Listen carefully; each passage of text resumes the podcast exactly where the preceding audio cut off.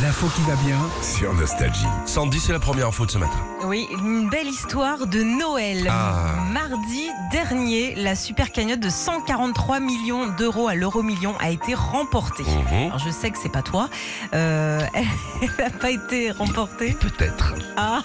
Non, elle n'a pas été remportée par une seule personne, mais par 165 habitants d'une même ville. Ah, ils se sont groupés. En fait, ils ont rempli leur ticket en même temps Mmh. et ils ont tous joué les mêmes numéros. Et chacune de ces 165 personnes a gagné 900 000 euros chacun. Oh, c'est cool. Bah, c'est plutôt bien. T'as le- C'est un village Oui, c'est un petit village Ah, Le truc, dolmen. il est éclairé, mon gars, Ah, bah, maintenant. t'as- attends. T'as les trottoirs nickel. Bah, ils c'est sont- Monaco, ils sont- le bordel. Ils sont super bien. Euh, c'est Holmen euh, à côté d'Anvers en, en Belgique. Alors pas d'embrouille pour les 165 habitants puisque c'est le buraliste carrément qui va aller chercher le gros chèque et faire le comptable. Oui, pour- on le suit quand Oui, même. hein. oui, je On me va dis, t'amener avec la, la Twingo, on va. Tu veux un café il est malin quand même. hein.